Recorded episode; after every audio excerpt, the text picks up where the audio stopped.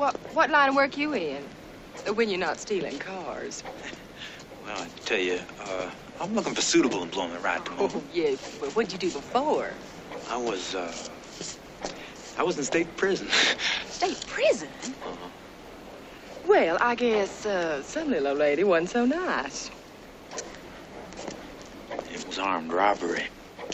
Ah, my.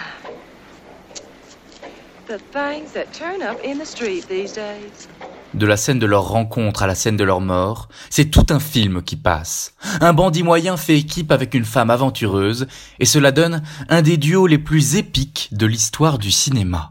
Vous êtes dans Ma ligne de chance, et aujourd'hui, on découvre Bonnie and Clyde. Ma ligne de chance, ma ligne de chance. Dis-moi chérie, qu'est-ce que t'en penses? Ce que j'en pense,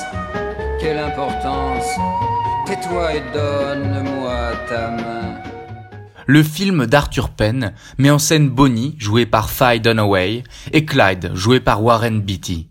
Les deux personnages ont formé une bande, le Barrow Gang, spécialisé dans le braquage de banques. Vers la fin du film, ils sont quasi esselés, la police est sur leurs traces. C'est à ce moment-là que Bonnie révèle à Clyde qu'elle a écrit un poème racontant leur histoire. If they try to act like citizens and rent them a nice little flat, about the third night they're invited to fight by a subgun's rat-a-tat-tat. Someday they'll go down together, they'll bury them side by side. To few it'll be grief, to the law a relief, but it's death for Bonnie and Clyde. You know what you done there? You told my story. You told my whole story right there, right there.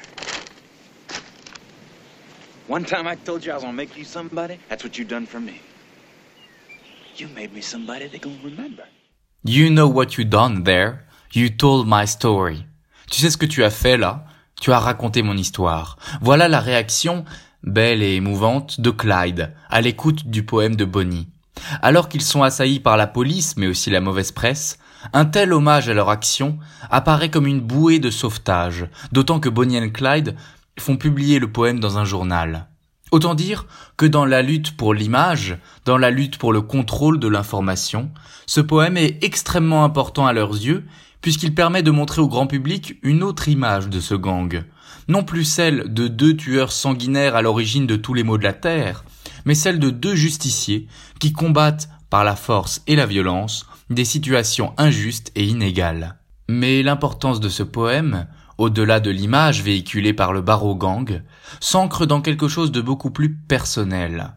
Clyde le dit, tu as fait de moi quelqu'un, c'est-à-dire quelqu'un dont on peut se souvenir. Raconter son histoire, aux yeux de Clyde, c'est faire de lui un individu mémorable. Et une telle conception est proche de celle que développe Paul Ricoeur lorsqu'il parle du récit de soi. Dans Temps et récit, tome 3, Ricoeur écrit Un sujet se reconnaît dans l'histoire qu'il se raconte à lui-même, sur lui-même. Ou pour le dire autrement, aux yeux de Ricoeur, qui se place là au cœur d'un débat millénaire sur la question de l'identité, nous ne pouvons pas en quelque sorte nous connaître nous-mêmes hors du récit que l'on se propose de nous-mêmes, que l'on fait de nous-mêmes. Je me connais dans ce que je raconte de moi, dans ce que je dis de moi. Le récit permet de donner rétrospectivement une unité temporelle à ma vie, à mes actions et à mes pensées. Et c'est bien ce qui advient avec ce poème de Bonnie. Ce récit aux yeux de Clyde structure rétrospectivement sa vie, les ambitions qu'il s'est fixées et les réussites qu'il a obtenues. Bonnie est parvenu à exprimer en mots ce que Clyde a toujours pensé de façon floue, obscure. Il se reconnaît lui-même dans l'histoire que Bonnie raconte de leur gang. C'est cette notion de reconnaissance dans le récit qui souligne à quel point ce poème porte sur la notion d'identité. Parce qu'il s'est enfin reconnu dans des mots que lui d'ailleurs n'avait jamais réussi à dire, parce qu'il s'est reconnu dans une forme langagière, Clyde peut enfin être certain de qui il est. Clyde peut enfin se dire je suis quelqu'un, je suis un individu, et plus encore, je suis un individu qui restera dans les mémoires.